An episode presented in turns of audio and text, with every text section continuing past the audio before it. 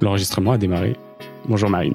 Bonjour, Ça va? Ça va Mm, Super. Bienvenue chez Europe Écologie Les Verts. Merci de, merci de nous recevoir. Effectivement, d'habitude, on est plutôt au studio euh, à la maison. Euh, et du coup, là, on a, fait le, on a fait le déplacement pour cet enregistrement.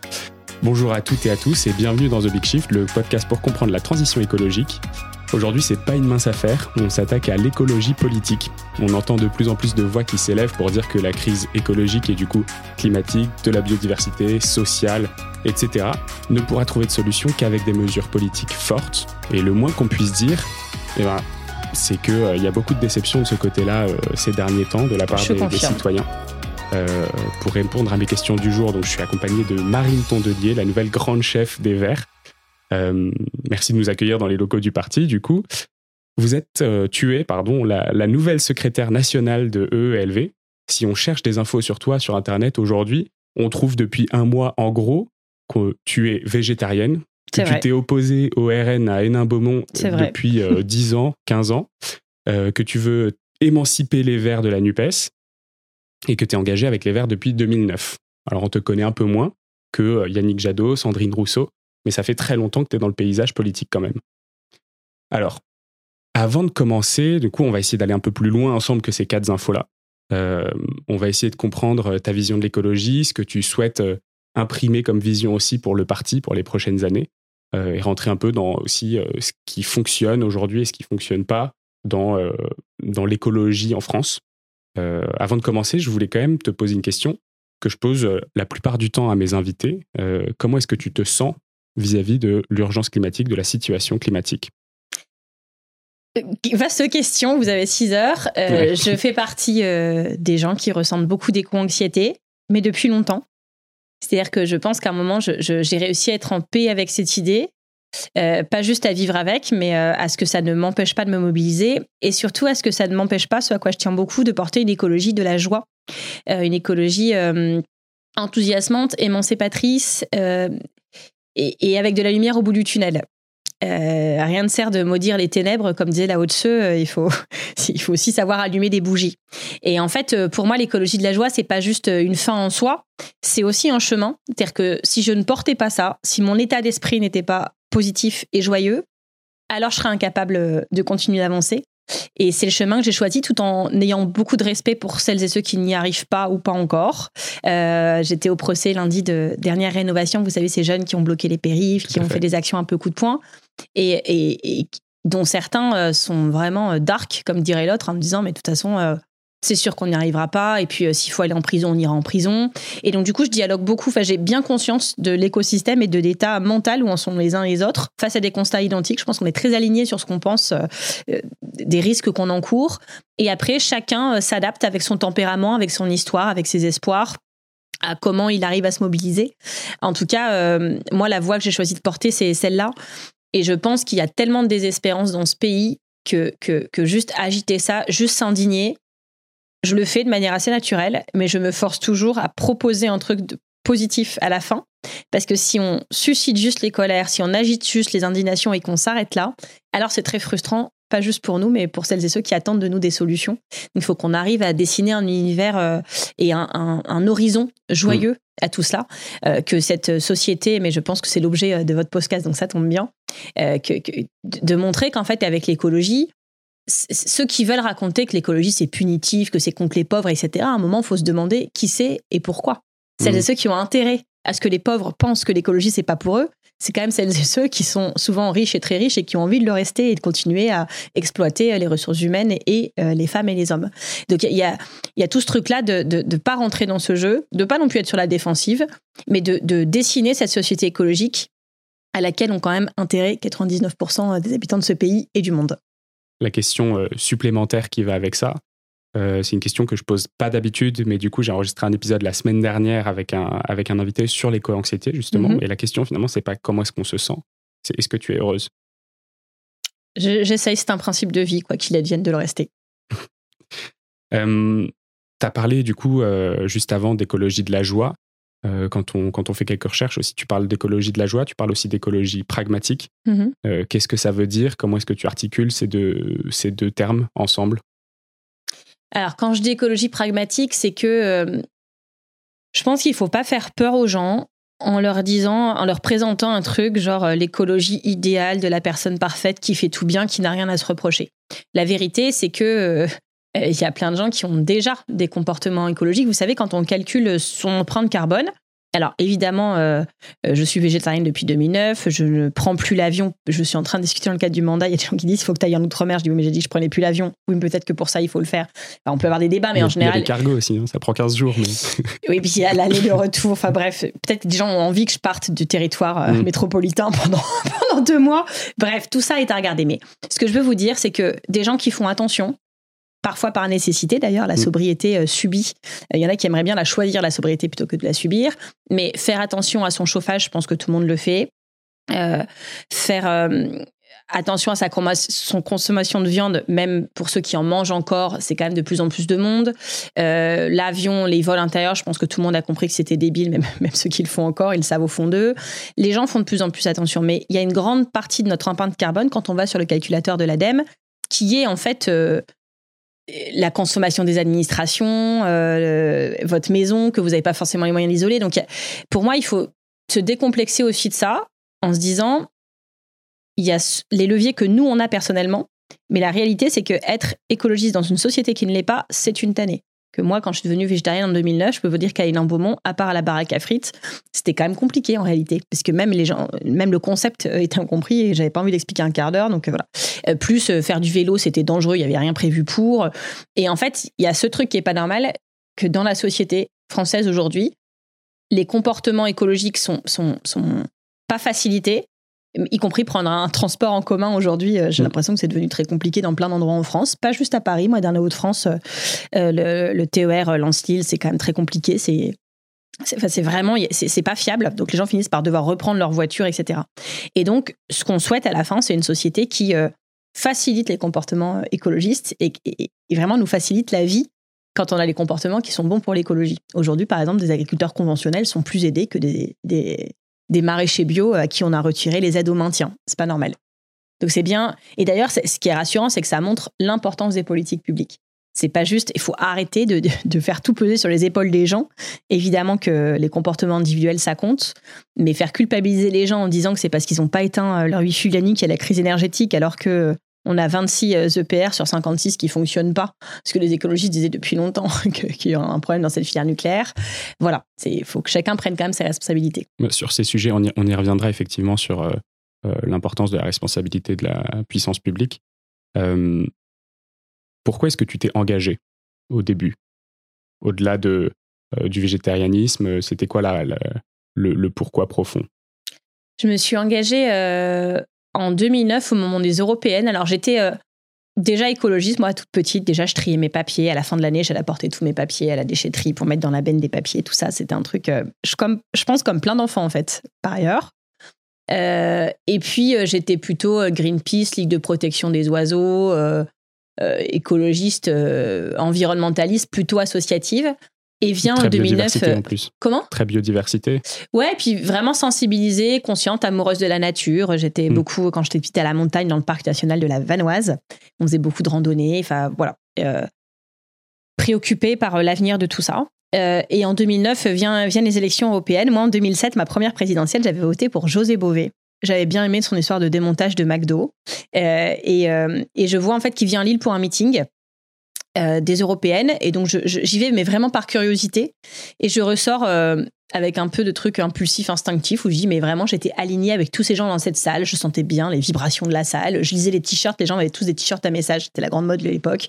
Non nucléaire, non aux OGM, et, euh, la bande de Gaza. Enfin bref, je lisais ces trucs en disant, mais je suis hyper d'accord avec eux. Ça fait très longtemps dans ma vie, euh, en habitant à Hénin-Beaumont, en étant étudiante et tout, que j'étais pas dans une salle avec que des gens, j'étais hyper d'accord avec eux sans les connaître, j'ai l'impression qu'on était une famille. Et donc je me suis dit en sortant, j'adhère. C'est comme ça que j'ai mis euh, mon premier euh, pied chez, chez les Verts à l'époque. Et puis il se trouve que mon maire a été révoqué à peu près au même moment pour avoir détourné 12 millions d'euros. Enfin, il y avait 18 chefs d'inculpation qui avaient fait tout ce qui était possible de faire, je pense, de mal quand on est maire. Et il y a une municipale partielle et donc directement, je me suis retrouvée en campagne. D'une manière générale, les citoyens trouvent que les décideurs politiques sont pas assez euh, formés aux enjeux du climat. C'était un peu le cheval du bataille du, collectif pour un réveil écologique qui s'était donné la mission d'essayer de former le plus de députés possible. Qu'est-ce que toi, tu as suivi comme formation sur les enjeux climatiques et auprès de qui? Ah, moi, je suis en formation permanente, de fait, parce que quand très jeune, je, devais avoir pas entre 25 et 27 ans, vous vous retrouvez la seule élue écologiste de votre agglomération. J'étais à l'agglomération des Carvin, euh, on était deux. Et, en fait, les délibérations arrivent et vous devez vous auto-former parce que, en fait, euh, bah, tous les maires, euh, les élus tous les groupes politiques en pensent quelque chose. Mais vous, si vous prenez la parole, c'est en tant qu'écologiste. Et donc, vous êtes amené sur des délibérations hyper complexes, hein, sur le réseau d'assainissement d'eau, sur la politique du territoire, sur l'aménagement, sur l'artificialisation des sols, à devoir faire une interf de deux minutes sur le tas et qui, qui soit pertinente et qui, et qui pose des enjeux que vous seul allez poser, et souvent en passant d'ailleurs par une grosse reloue. Parce qu'à l'époque, il y avait un unanimisme sur plein de politiques, et quand vous, vous arriviez en disant faut arrêter d'urbaniser les terres agricoles, ce qui paraît plus évident aujourd'hui, mais à l'époque, ils disaient Ah, bah, c'est encore la reloue. Voilà. Euh, rien que je levais la main, j'entendais dans la salle, et il fallait quand même le faire avec le sourire. Et avec la petite satisfaction, quand même, au bout de quelques années, de, de voir que les gens disaient bah oui là-dessus tu avais dit on se rappelle c'est toi qui nous avais expliqué en premier puis maintenant on sait et de voir euh, un projet de territoire écologique qui a été mm. mis en place enfin qui a été voté euh, euh, il y a quelques temps donc vous voyez c'est moi, j'ai été beaucoup formée sur le tas euh, par l'expérience. Euh, et puis, on a un institut de formation euh, des élus écologistes avec qui on travaille beaucoup, qui, qui m'aidait plutôt, là, pour le coup, sur la, sur la forme et sur la méthode, parce que j'étais élue d'opposition dans une ville Rassemblement National, tu l'as dit, où c'était un peu complexe. Il fallait apprendre à ne pas se faire poursuivre en diffamation, à ne pas être condamné en diffamation et à prendre la parole quand même, même quand le maire ne veut pas vous ouvrir le micro. Donc, ça, c'était autre chose. Mais je pense que les je ne sais pas, les, dirigeants actuels, si c'est vraiment de formation dont ils manquent. Moi, je pense qu'ils euh, sont en dissonance cognitive, c'est-à-dire que chacun, au fond de sa tête, sait quand même ce qui se passe. Bon, celles et ceux qui pensent que, que tout va bien, que le dérèglement climatique, c'est pas vrai, je pense qu'on peut pas quelque chose pour eux tout de suite, mais que c'est une très très faible minorité euh, des personnes et des élus. Tous les autres, ils savent ils savent, mais... Il y a savoir et il y a comprendre les enjeux aussi. C'est ça. Et puis, euh, moi, en, 2000, il y a un livre qui sortait en 2017 qui s'appelle Le syndrome de l'autruche qui m'a beaucoup touché, qui raconte euh, à quel point le cerveau humain n'est pas conçu, n'est pas prêt à concevoir le, le changement climatique. C'est-à-dire que même si vous l'expliquez, en fait, on le sait, mais il y a forcément plein de diversions qui sont mises en œuvre dans notre cerveau parce que c'est trop violent, que c'est trop tout de suite, qu'on n'a pas prise, que même si nous on fait tout bien euh, et que les autres le font pas, ça marche pas, et qu'il y a une sorte de sentiment d'impuissance, de, trucs trop éminents, trop énormes pour que vraiment à chaque seconde de notre journée on puisse avoir ça en tête et que ça aille bien. Et que du coup, bah, on met en place plein de stratégies d'adaptation, de diversion, euh, en essayant de se convaincre que ça va bien se passer. Et donc, euh, dès qu'il y a une, une, étude qui sort, qui laisse euh, apparaître un petit truc positif, on s'y raccroche de toutes nos forces en se disant que ça va aller, puisque d'ailleurs, sinon tout le monde paniquerait. comme la société ne panique pas, c'est qu'en fait, ça, ça, va aller. Et, et, quelque part, ça, c'est dangereux, parce qu'à la fin, nos mécanismes de, de mode survie activés, en fait, ne se mettent pas en route. Hmm. Et, et, je pense que c'est là-dessus aussi qu'il faut former euh, nos, nos, dirigeants, et en tout cas, les... Juste à pas faire l'autruche faire en sorte qu'il soit intranquille. Quand on est écologiste, on est intranquille. C'est-à-dire qu'on n'est pas dans le confort de dire tout va bien se passer, on continue comme ça, oui, bon, ce serait mieux qu'on fasse autrement, mais c'est pas grave. Et je pense que chacun a intérêt à être dans ce confort de c'est pas grave parce que, en plus, il, y en a beaucoup qui, ont, qui, estiment qu'ils ont à perdre mmh. euh, leur mode de vie, leur quotidien. C'est pas vrai, mais c'est ce qu'ils pensent. Donc je, je, pense que c'est plutôt là le nœud du problème, de, de faire en sorte qu'ils sortent de leur zone de confort et que s'ils le font pas de même, c'est peut-être à, à, nous de rendre inconfortable leur, leur, zone prétendue Donc, de confort. Les gens n'ont pas forcément besoin de formation, mais de sensibilisation. C'est ça. Alors après, c'est sûr qu'une fois qu'ils ont vraiment décidé d'agir, euh, il faut rentrer dans le technique et qu'il y a besoin d'experts pour euh, dire ce qui est possible, ce qui n'est pas, en combien de temps, ce qui est souhaitable sur les questions énergétiques, par exemple. Mm. C'est sûr que c'est un peu ardu, mais, euh, mais, mais voilà. Je, pense qu'il faut. la question du nucléaire est intéressante d'ailleurs. C'est. On en reparlera bah, si on en parle tout à l'heure, c'est bien, mais, mais voilà, il y a un truc du risque nucléaire. Il y a une légende nucléaire qui veut que ce soit indépendant, ça marche bien, tout roule, le fleuron de l'industrie française, les déchets, on sait les, on sait les traiter. Euh, et la sûreté euh, nucléaire, on est en France, il y a l'autorité de sûreté nucléaire, tout va bien. C'est faux. Tous ces arguments sont faux. Et donc, soit on veut vivre dans le monde merveilleux du nucléaire qui sauve la France et c'est très confortable, soit on aborde les sujets de front et ça l'est moins. Et la question est comment on fait en sorte que, qu'on, ne puisse jamais détourner le mm. regard de ces enjeux-là pas juste pour être dans le confort aujourd'hui, mais pour sauver les générations futures. Pour revenir un peu sur la partie, sur la partie formation, quelle doit être la place d'un organe comme le Conseil pour le climat ou pour le GIEC au sein d'une démocratie Qu'est-ce que tu en penses? Bah, c'est vrai que je me mets à leur place, euh, c'est assez déprimant parce qu'il y, a, un consensus scientifique inédit, je pense, dans l'histoire autour de ce qui va se passer. Et, je pense qu'ils peuvent avoir la sensation euh, de vivre un moment de solitude permanent, c'est-à-dire qu'ils sortent des rapports de plus en plus inquiétants, qui sont, voilà, qui sont sur la table, qui sont officiels, qui disent des choses dures, qui nous disent aussi euh, qu'on a très peu de temps. Et les gens disent bah ok, oui, oui c'est bon, bah, merci. et on sent pas l'affolement. Le, le, I want you to panic de Greta Thunberg, moi, m'a beaucoup touché parce que c'est exactement ce que je ressens. Je ne comprends pas qui panique pas. Et, je ne sais pas si c'est euh, du déni, si c'est du tempérament, si c'est une contenance qui se donne. je, ne comprends pas. Et quand je vois à côté de ça euh, qu'on continue à balancer de la. J'étais très émue, là, j'ai fait une émission de télé et ça a commencé. Ils avaient mis une... sur, sur C'est ce soir à France 5, ils avaient ont commencé sur ces images la montagne euh, sans neige et des canons à neige qui en fait crachent de l'eau sur de la pelouse à plus 6 degrés, donc ça ne sert à rien à part vider la lèvre phréatique. J'ai été très touchée par euh, ce que j'ai vu à Sainte-Soline quand je suis allée à cette fameuse manifestation où en réalité, on se dit tiens, il n'y a plus d'eau. Problème, cas d'école anxiogène pour moi il y a plus d'eau, il y a la sécheresse. C'est en partie, en tout cas dans cette zone-là, dû au modèle d'agriculture productiviste. Donc, un cerveau normalement constitué se dirait ce mode d'agriculture productiviste nous conduit là, qu'est-ce qu'on fait? On invente un autre modèle agricole.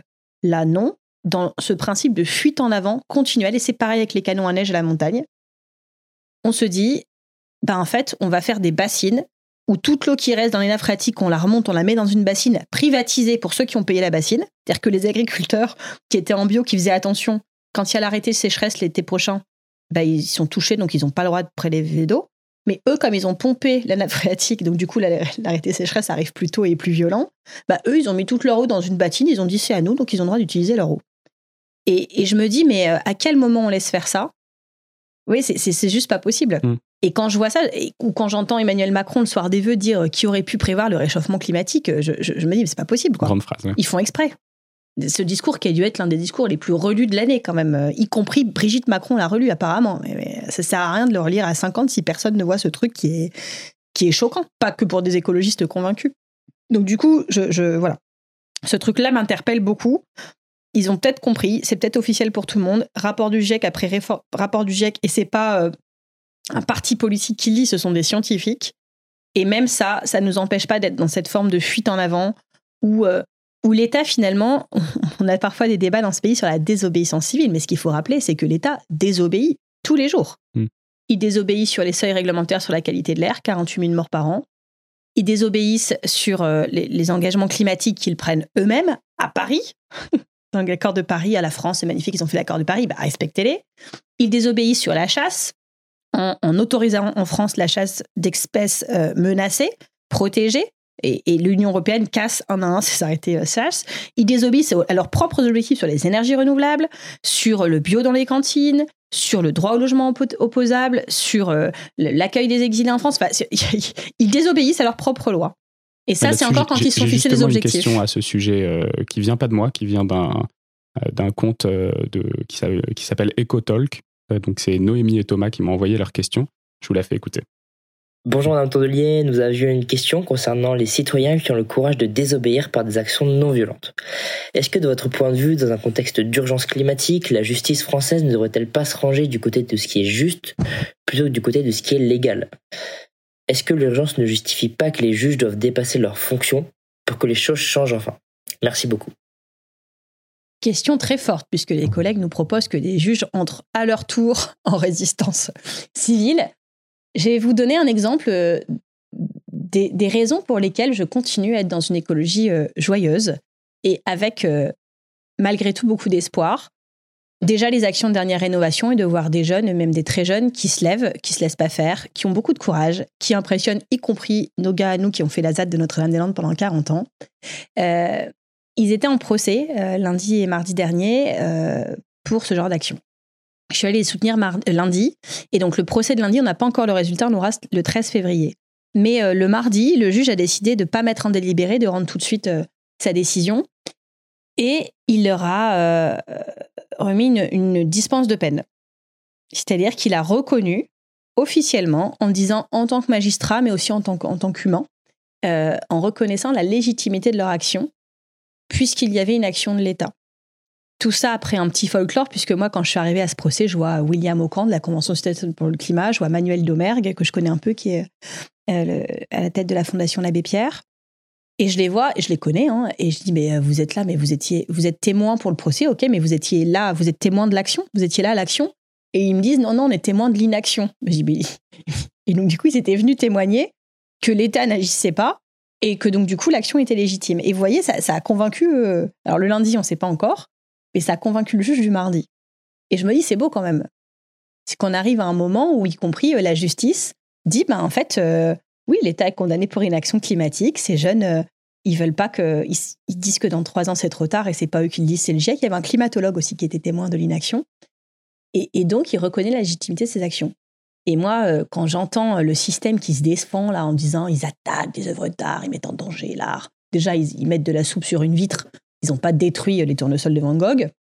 Et, vraiment, euh, à chaque fois que quelqu'un, en général d'une certaine génération, me dit ça en disant mais vous vous rendez compte? Je dis écoutez monsieur, vous avez souvent des monsieur aussi. écoutez monsieur, vous avez été choqué par cette action. Oui, extrêmement. Et bah c'était le but. Donc c'est ça a marché quand ils font ça, c'est aussi pour. Euh, sur, euh, on parle de réveil écologique, de sursaut. C'est ça qu'ils veulent. C'est dire au gars, sors de ta zone de confort. Hmm. Et si tu veux pas entendre, on te le dit plus fort. Et on peut te le répéter, te le répéter, on le fera jusqu'à ce que tu entendes. Donc tu arrêtes de, de, faire comme si tout allait bien, de continuer ta petite vie tranquille et tout ça. Euh, nous, on, va vivre l'effondrement. Donc on, ils ont quand même le droit de le dire, quoi. Et je voilà, je trouve ça beau de voir cette jeunesse qui se lève. Les débats que ça suscite sont intéressants, parce qu'au moins pendant qu'on parle de ça, on, parle des bons sujets, c'est déjà ça. Et, j'espère que ça continuera. Hmm. En ce moment, la grande manifestation est en Allemagne euh, contre la mhm. réouverture de cette euh, usine de mine, de, euh, de lignite. et donc, on met beaucoup en parallèle justement le fait d'avoir envoyé de la soupe sur cette vitre, en parallèle de la destruction d'une église du 19e ou du 18e siècle à cet endroit-là qui avait fait aucun, aucun remous dans la presse. Euh, Alors, le principal problème de cette euh, mine de charbon, c'est pas euh, l'église du 19e. Bien sûr. C'est, que. Je parle en termes d'impact médiatique. Le seul fait d'exploiter cette mine fait que l'Allemagne ne, respecte ne respectera pas les accords de Paris. Et, c'est vrai que c'est. Enfin, moi, ce que je précise quand même, ce que j'ai pas dit sur la question juste avant sur la désobéissance civile, c'est que il faut qu'elle soit non violente. Et ça, c'est des principes qui sont fondateurs aussi chez nous. Et, et, qu'on forme vraiment les gens. C'est pour ça que le gouvernement, qui tout d'un coup l'a interdit, euh, euh Alternativa, etc., de former la désobéissance civile, je pense que c'est dangereux. Parce que moi, je fais partie d'une génération qui a été formée et que des manifestations comme à Sainte-Soline ou comme on va les faire là sur les retraites, euh, ça s'apprend en fait. Ça s'apprend à manifester, ça s'apprend à faire en sorte que ça se passe bien. Et ce que j'ai dit aux jeunes de dernière rénovation, c'est que moi, j'ai peur quand ils bloquent des périphes euh, à 3, à 4, à 5. Alors ils me disent, bah là, on est 10, mais 10, c'est pas assez. On a eu un débat avec Usul et Philippe Martinez là, lundi soir dans nos mêmes locaux. On faisait un, donc euh, c'est le YouTuber qui organise ça et moi je voulais faire un débat entre Philippe Martinez et des jeunes du climat. Et lui, il leur a dit pareil, il leur a dit nous on a déjà bloqué le périph, mais on était 7000 et on se met pas en danger d'un cinglé qui tout d'un coup accélère, qui pète un plomb. Donc je pense qu'il faut faire attention à ça aussi et discuter. Pour ce qui se passe en Allemagne, en fait c'est normal que quand en 2023 euh, on veuille ouvrir ou agrandir une, une mine de charbon, euh, la jeunesse et le peuple de, l'écologie euh, se lèvent. C'est ça qu'on veut arrêter. Et alors, euh, ce qui est quand même très choquant, c'est quand on voit l'argent qui est dépensé par certains lobbies pour que les énergies renouvelables ne se développent pas moins vite ou ne s'installent pas. Et qui sont après les mêmes qui disent qu'il ne faut pas faire les centrales à charbon, ça me choque énormément. Parce qu'on a perdu tellement de temps, et vous voyez la France, je vous parlais de la France qui désobéit, elle s'était fixée comme objectif avec l'Union européenne en 2000, 22 d'être à 22% d'énergie renouvelable dans son mix énergétique. C'est très peu par rapport à d'autres pays. L'Allemagne, par exemple, est là cette année à 49%, il sera à 80% en 2030. Ça, c'est beau. on se dit que ça avance. La France, on devait être à 22% et on était à 19%. On était le seul pays d'Europe qui n'avait pas respecté son objectif. On, doit payer des amendes pour cela.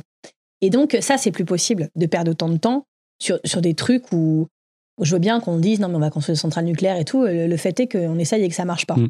Et qu'en plus, avec le niveau d'eau, la sécheresse, là, les nappes phréatiques sont 8 à 9 mètres euh, plus bas que prévu. D'ailleurs, les mecs qui ont fait les bassines dont je vous parlais tout à l'heure n'arrivent même pas à remplir leurs bassines. C'est vraiment, quand je dis la nature qui se défend, elle finit par le faire elle-même. hein. Euh, et, les centrales nucléaires, euh, on ne sait pas comment elles fonctionnent avec des fleuves plus bas. Objectivement, c'est un vrai souci. Cette filière nucléaire, c'est une énergie du passé en réalité. La seule énergie d'avenir qu'on sait garantir, c'est l'énergie renouvelable. Parce qu'en fait, on dit, ah, oui, nucléaire, mais il y a le charbon, ah, mais le charbon, mais il y a le gaz, ah, oui, mais il y a le pétrole. OK, mais nous, on vous propose, c'est pas un débat en- entre eux, ces trucs-là. Nous, on vous parle du renouvelable. C'est quoi, objectivement, l'intérêt de certaines personnes aujourd'hui de bloquer les énergies renouvelables? C'est un truc qui me sidère. Mm. Et après, pour ce qui est de la situation allemande, euh, il est clair qu'il y a des verts à ce gouvernement et qu'on dit qu'est-ce qu'ils font. Mais moi, je sais aussi euh, que quand ils ont négocié. En fait, soit on se dit que l'écologie, c'est juste la contestation et que c'est plus confortable de juste être dans les manifs et que c'est là qu'est notre place. Soit on se dit que l'écologie doit prendre le pouvoir pour changer les choses. Et tant qu'on n'est pas majoritaire pour le faire seul, alors, et, le système allemand permet et même encourage et oblige à cela, on fait des coalitions. Et dans le cadre de cette coalition, ils n'avaient pas le choix. En fait, ils avaient le choix entre deux choses. C'est soit il y avait quatre villages qui étaient détruits pour agrandir cette mine, soit ils faisaient sur le scénario le moins, il y en avait qu'un. Et c'est ça, c'est en fait ce qui se passe euh, euh, là-bas, c'est le scénario le plus euh, avantageux en fait qu'ils pouvaient négocier. Je pense que c'est très dur aujourd'hui d'être un verre allemand au gouvernement et de Mm. voir euh, la police qui, euh, qui arrête. Alors apparemment, elle n'a pas été arrêtée, Greta Thunberg, elle a été déplacée. J'aime beaucoup ce, Alors, j'ai pas tout vu là-dessus. là. et ben ils ont. Il y a eu des photos hier de Greta Thunberg portée par quatre Ouais, policiers. Et donc, euh, on nous a dit qu'elle était arrêtée. Et apparemment, enfin, moi, ce que j'ai compris, c'est qu'elle avait, ils l'ont prise, ils l'ont déplacée pour la mettre ailleurs. Bref, j'espère que c'était en toute non-violence, bien sûr. Et bien sûr que c'est c'est choquant, mais en fait, celles et ceux qui mettent ça sur le, verre des- des- sur le dos des quelques verts allemands qui sont au gouvernement, c'est facile. C'est surtout facile parce qu'en général, c'est celles et ceux qui ont fait qu'on en arrive là, qui ont retardé euh, la prise de con- conscience climatique et qui ont surtout retardé l'action. Et c'est ça qu'il faut que les Françaises et les Français comprennent aujourd- aujourd'hui aussi, c'est que chaque mois qui passe où on prend du retard sur ce sujet, en fait, on se condamne à des choix absurdes du genre de on est en 2023 et on doit laisser cette mine de charbon ouverte. D'ailleurs, en France, euh, on a réouvert des centrales à charbon qu'on avait prévu de fermer. Pourquoi? Parce que les EPR ne marchaient pas et que 26 sur 56 euh, n'étaient pas capables de fonctionner cet automne. Et ça, c'est du manque d'anticipation, de préparation. Et, et si les Verts étaient au gouvernement la semaine prochaine, il n'y a même pas d'élection, donc c'est vraiment un cas fictif, évidemment qu'on se retrouverait avec euh, bah, l'héritage de cette inaction et, et, et- et du temps nécessaire pour Mhm. remettre tout à plat. Et, et c'est pas vrai qu'on va construire 6000 éoliennes euh, en une année. Bon, alors, on a, beaucoup, on a beaucoup de choses à couvrir. On va, on va revenir à ce sujet un petit peu après. Euh, tu viens de parler du coup un peu de, de l'ambition. Est-ce que, est que les partis écologistes sont voués à juste être des partis d'opposition ou est-ce que sont voués à être des partis euh, généralistes qui sont capables de prendre le pouvoir? Euh, Est-ce que tu peux me parler de ton ambition pour le parti écologiste? Vous avez un rebranding qui est prévu pour cet été. euh, J'avais jamais utilisé ce mot-là, mais je, je le note. Le rebranding? Le rebranding. bah, Ça fait partie du. Ouais, déjà, du- si du je dis terme. rebranding, j'ai une motion des Verts qui disent n'oublions pas que ici c'est la France, Bon, une, tout ça. une À transformation. la limite en espéranto, mais arrêtons l'anglais, tout ça. bon, on, va, on va transformer la marque EELV. Voilà. Euh, et euh, et il y a des états généraux aussi à court terme. Qu'est-ce que ça va changer euh, pour, pour le parti écologiste? Alors, ta première question est intéressante, c'est est-ce que l'écologie, c'est un truc généraliste qui a un avis sur tout? La réponse est oui.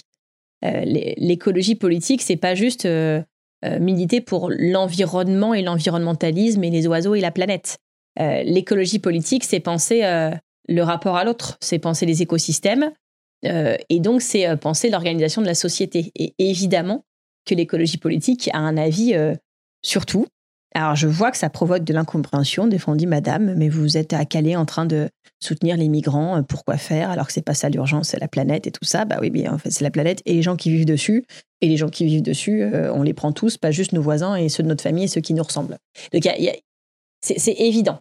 Il faut faire attention par contre euh, à pas tomber dans la segmentation de l'écologie avec des gens qui seraient pour l'écologie de pas de frontières, d'autres pour l'écologie euh, écoféministe, d'autres pour l'animalisme, avec quelque part plein de chapelles. Et on a l'impression que tout ça tombe dans une incommunicabilité parce qu'on a des débats, on aurait des débats incessants sur qu'est-ce qui est plus important, ce combat-là ou ce combat-là.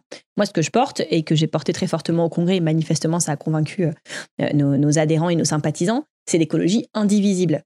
Et quand on propose le rebranding, j'adore ce mot, quand on propose de changer de nom pour s'appeler les écologistes, c'est bien pour montrer qu'on est ensemble et que les écologistes, c'est un tout assez large finalement. Et qu'on ne dit pas, nous, on est euh, écologie et je sais pas quoi, ou écologie euh, avec un adjectif après. Ceux qui veulent mettre des adjectifs après le mot écologie mm. veulent en fait euh, nous diviser, veulent nous mettre dans les cases et veulent nous affaiblir. Et donc nous, on refusera ça. C'est ce qu'on a dit très fortement au Congrès, mais en disant aussi d'autres choses, notamment que nous avons très conscience que la présidentielle a été un échec majeur. Moi, je n'avais pas choisi Yannick Jadot comme candidat euh, dans le cadre de la primaire écologiste. Une fois qu'il a été, je suis très loyale à mon parti. Je me suis mise à son service. J'ai fait des mois de campagne. Euh, et, y compris lui d'ailleurs, euh, tout ce qu'il pouvait faire, il l'a fait. Pour des tas de raisons, ça n'a pas marché. Et donc, ça doit nous interroger. Et, si des gens ont estimé que euh, on les représentait pas, que ce qu'on disait, ça leur parlait pas, on peut se dire, bah non, mais on va leur expliquer plus fort. Ça marchera toujours pas. Donc quand, un, y a, quand ça marche pas entre un électeur et un parti, c'est le parti qui doit changer. Et ça, on l'a affirmé très clairement dans le cadre du Congrès. Donc nous allons changer, nous allons nous mettre en risque et nous ouvrirons euh, à la fin du mois. Alors on appelait ça les États généraux d'écologie, ça mm. s'appellera autrement, mais ça, ce sera la surprise au moment où on lancera. Et, et on va lancer quelques mois de réflexion où on va se taire et écouter, pas juste écouter d'ailleurs, mais entendre, entendre et prendre en compte. C'est-à-dire qu'on veut qu'à la fin de ce mandat, il y ait un million de sympathisants écologistes en France. Et, ces personnes, elles existent déjà. construire du coup ce mouvement de, avec un million, sachant que là, aujourd'hui, on parle de 15 000 euh, alors, c'est 15 000 adhérents, d'Europe Écologie Les Verts. Moi, je veux un million de sympathisants pour l'écologie. Mais je pense qu'ils existent déjà. C'est juste qu'il n'y a nulle part aujourd'hui en France, mm. ou alors il y a plein d'endroits, et du coup, à la fin, nulle part, où vous levez la main en disant Moi, je suis sympathisant écologie, je suis ici, comment on s'organise? Il y a Bruno Latour, le, regretté euh, philosophe de l'écologie, qui parlait beaucoup de la classe écologique. On connaît les classes sociales, au sens marxiste du terme, qui continuent d'exister. La classe écologique, elle est trans-classe sociale. Ça, transcende tout ça. Elle existe. Il y a une majorité culturelle pour l'écologie en France aujourd'hui. Mais, un, elle n'est pas consciente d'elle-même. Et tant que cette classe n'est pas consciente d'elle-même, de sa force, de sa potentielle majorité, alors elle peut pas être fière d'elle-même, ce qui est un moteur d'action euh, assez important elle se structure pas, elle s'organise pas. Et ça, si nous ne le faisons pas, personne ne le fera à notre place. Alors qu'en face, d'ailleurs, ils sont très organisés. Ils sont moins nombreux, mais très organisés. Ils ont l'argent, ils ont les médias et ils sont très organisés. Donc, on est obligé de passer par là si on veut faire tout ce qu'on a dit qu'on ferait.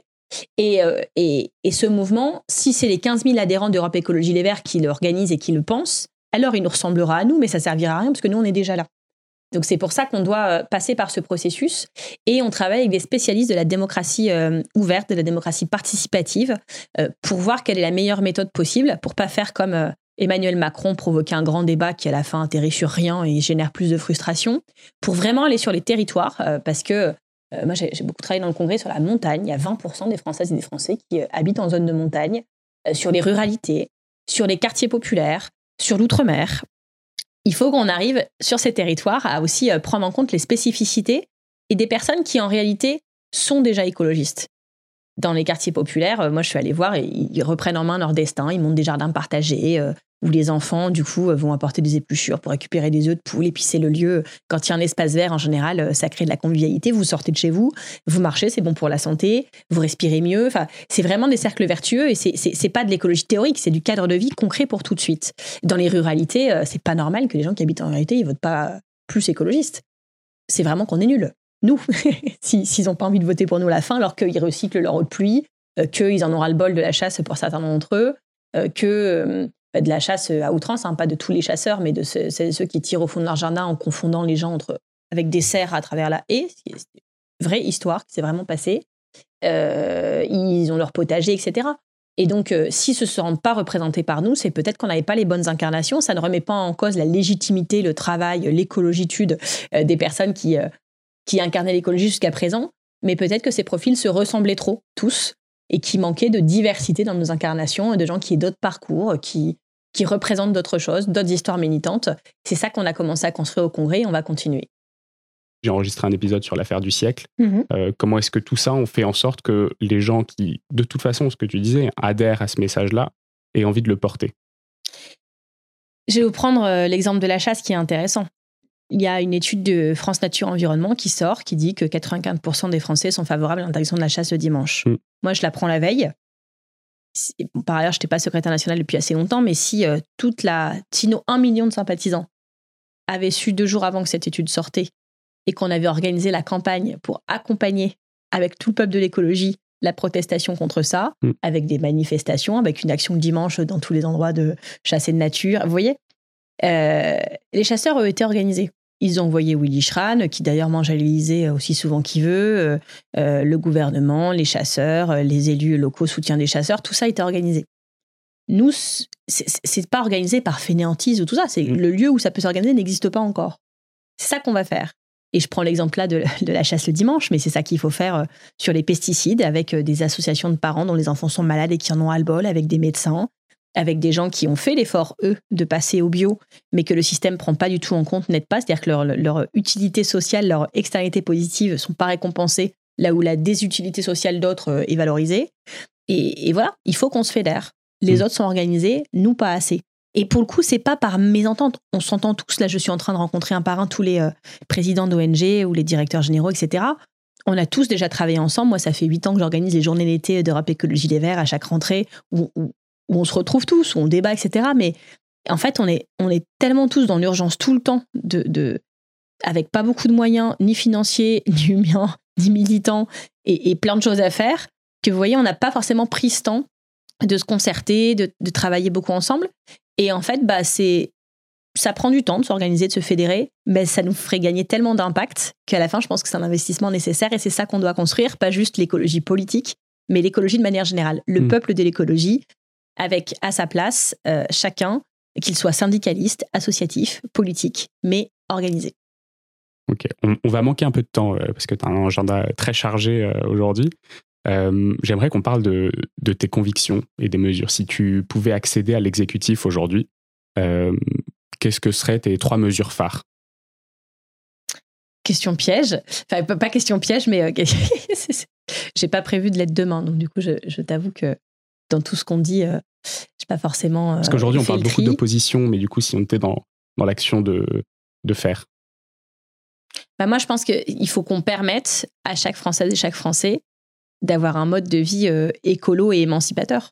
C'est-à-dire qu'il faut que les maisons des Françaises et des Français soient correctement isolées.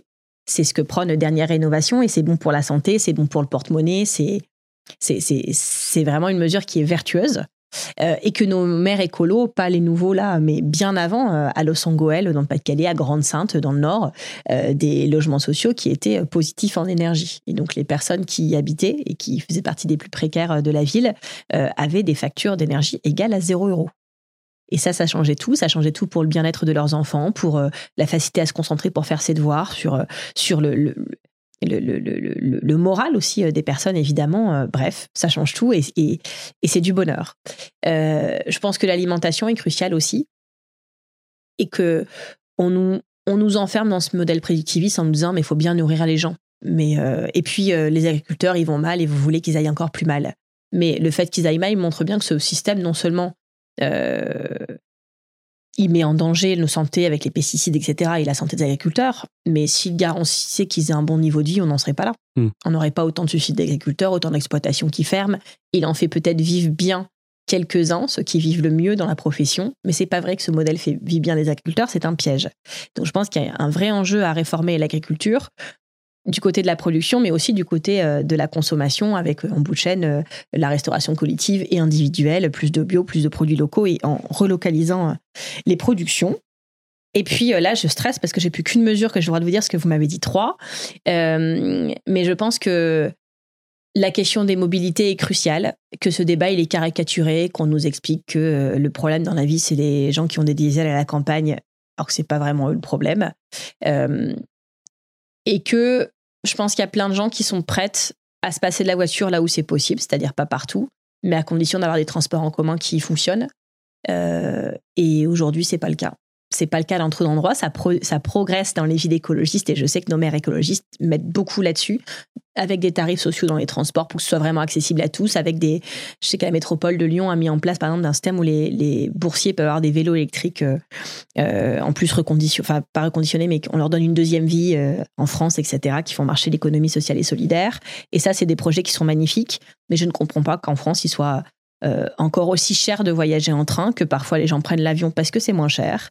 Et de mettre en place un ticket qui serait valable partout parce qu'aujourd'hui rien que prendre le métro moi qui me déplace beaucoup euh, dans chaque ville il faut des tickets différents. C'est pas le même système on se fait contrôler on n'a pas le bon truc on dit mais si mais j'étais euh, la semaine dernière dans une ville ça marchait pas comme ça j'ai pas compris désolé.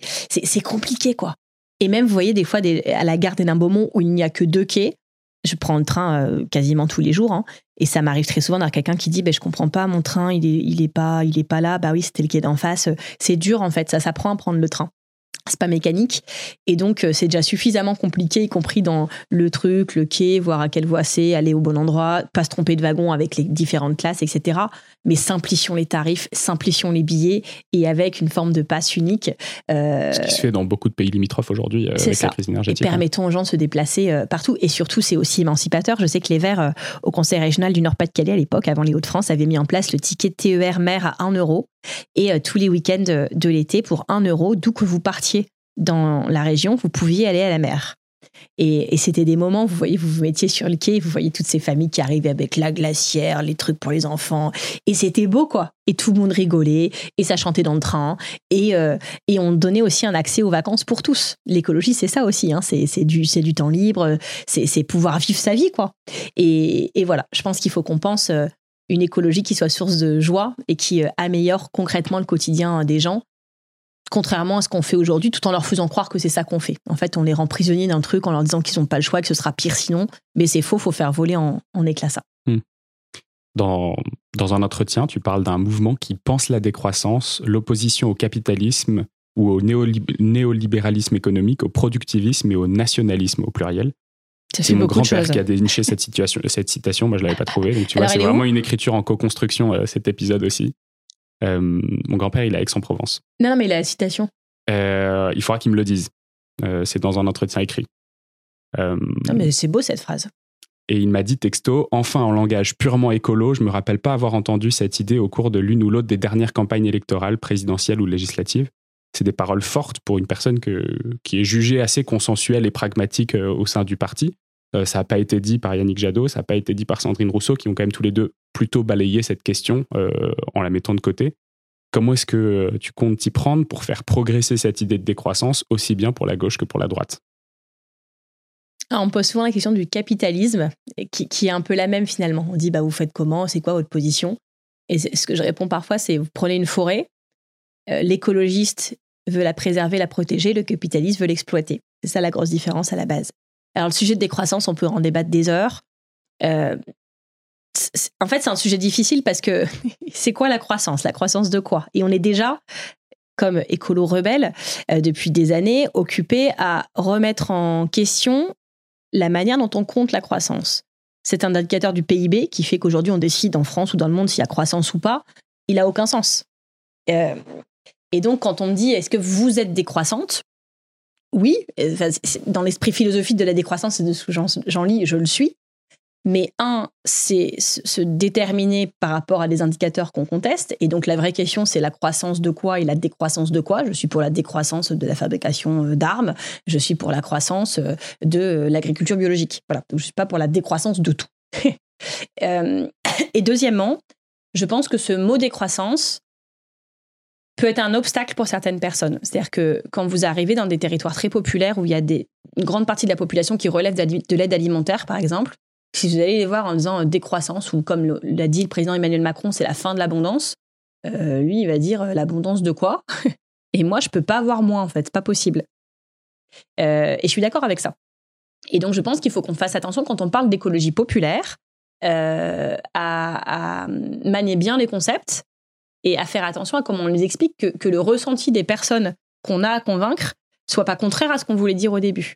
évidemment, quand on parle de décroissance, on parle de, de sobriété choisie et non pas subie. Beaucoup trop la subissent aujourd'hui. On parle aussi en fait de prospérité ça la vraie, la vraie question derrière, de partage des richesses. Et on a un vrai sujet des milliardaires aujourd'hui. Euh, le rapport d'Oxfam qui est sorti euh, euh, là en début de semaine montre bien que sur les deux tiers, deux tiers de la richesse créée depuis le début du Covid a été captée par 1% de la population. Mm. C'est ça le sujet. Donc philosophiquement, la décroissance, oui. Je suis très alignée avec les personnes qui la portent, avec ce qu'ils ont pu produire, avec leur état d'esprit et, et, ce qu'ils en disent.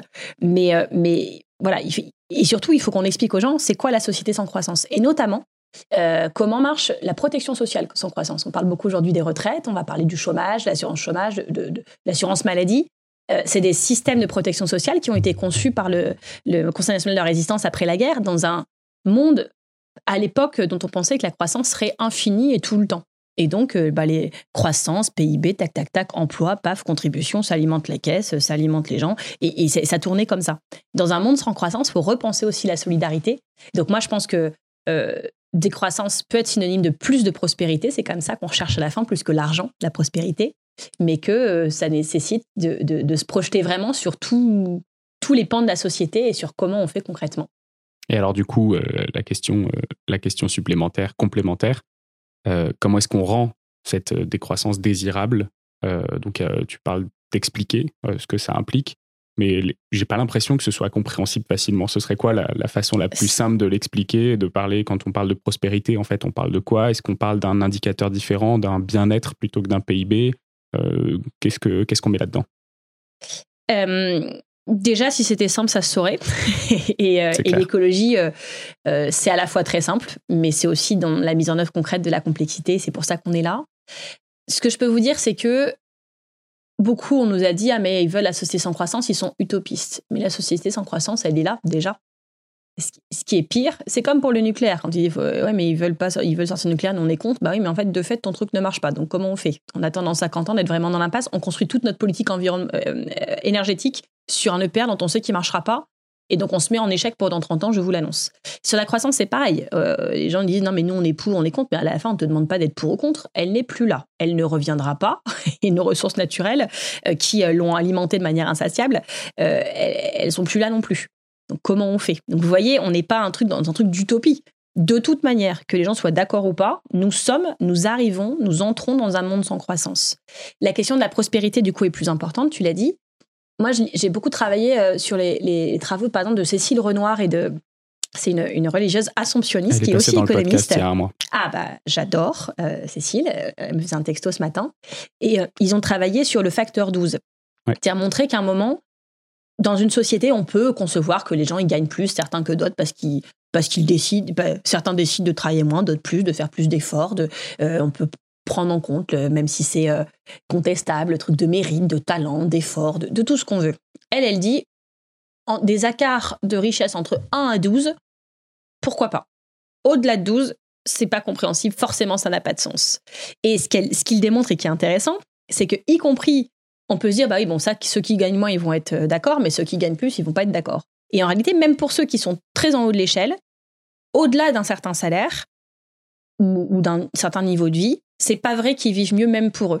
Parce qu'au fond d'eux, le truc d'inégalité, enfin, ils voient bien que c'est pas légitime, parce qu'ils se sentent forcément menacés et que plus vous avez, plus vous avez peur de perdre, que vous avez peur que vos enfants euh, n'arrivent pas aussi bien que vous, que vous ne savez parfois, pardonnez-moi l'expression, mais plus quoi foutre de votre pognon et sûrement que c'est des problèmes de riches, mais moi, quand je vois certains ce qu'ils font avec leur pognon, tu te dis, c'est pas, pas possible. En fait, je, à un moment, ça devient une fuite en avant, et de toute façon, c'est jamais assez. Et à la, à la 22e voiture de sport, est-ce que la 23e te procure vraiment plus de bonheur? Je ne suis pas sûre. Euh, et puis en plus, euh, cet argent qu'on a au bout d'un certain temps est très très climaticide. Ça, on le sait dans, dans, dans, les loisirs des ultra riches et des supérieurs et tout ça. C'est ça. Mais donc du coup, vous voyez, ce que je veux vous montrer, c'est que objectivement, on a tous intérêt à une société qui soit plus égalitaire parce que la justice permet aussi le, vivre ensemble, des règles qui soient acceptées par tous. Et moi, j'ai beaucoup lu euh, le, Léviathan, vous savez, euh, ils ne sont debout que parce que nous sommes à genoux. Euh, et je me dis souvent, mais il y a une propension à consentir à ce système quand même, tous, si ce système marche encore, si ces ultra milliardaires continuent à faire ça, c'est quelque part tous, chaque jour, on y consent collectivement. Alors peut-être parce qu'on ne sait pas comment faire, peut-être parce qu'on est déprimé, peut-être parce qu'on a intériorisé le système de domination, pour plein d'autres raisons. Mais je pense que cette propension collective à consentir est usée jusque la corde. Et que c'est ce qu'on va voir d'ailleurs dans les semaines qui viennent avec les manifestations retraites, que ça ne tiendra plus. Et que, y compris dans l'intérêt des, plus riches, on doit repenser euh, cette redistribution, ce partage des richesses, un monde plus juste et qui serait, puisque justice sociale et environnementale sont intimement liées, du coup meilleur pour le climat et donc à la fin pour notre survie à tous. Je sais bien que les très très riches construisent des super bunkers pour qu'au moment de l'effondrement, ils aient leur bunker de luxe autosuffisant. Mais franchement, je pense qu'on a tous intérêt à ce que ce moment n'arrive pas. Hmm. Ça tombe bien du coup que tu me disais que tu aimais bien Cécile Renoir, parce qu'elle me disait dans, dans, un épisode qui est sorti fin novembre ou début décembre que des entreprises devaient s'attendre à fermer, mmh qu'en fait, on ne peut pas sauver tous les emplois, qu'il y a plein de cœurs de métiers qui ne sont pas euh, qui sont pas soutenables. Et du coup, en fait, il y a des entreprises qui doivent ou alors se transformer hmm. fondamentalement, ou alors s'arrêter. Est-ce que du coup, toi, tu penses qu'une transition forte détruira de nombreux emplois? Et là aussi, je te l'explique comme je te l'expliquais sur le nucléaire et comme je te l'expliquais sur la croissance. Les emplois ferment déjà. Et c'est pas de la faute des écologistes. Quand euh, l'industrie automobile euh, délocalise, c'est pas de la faute des écologistes.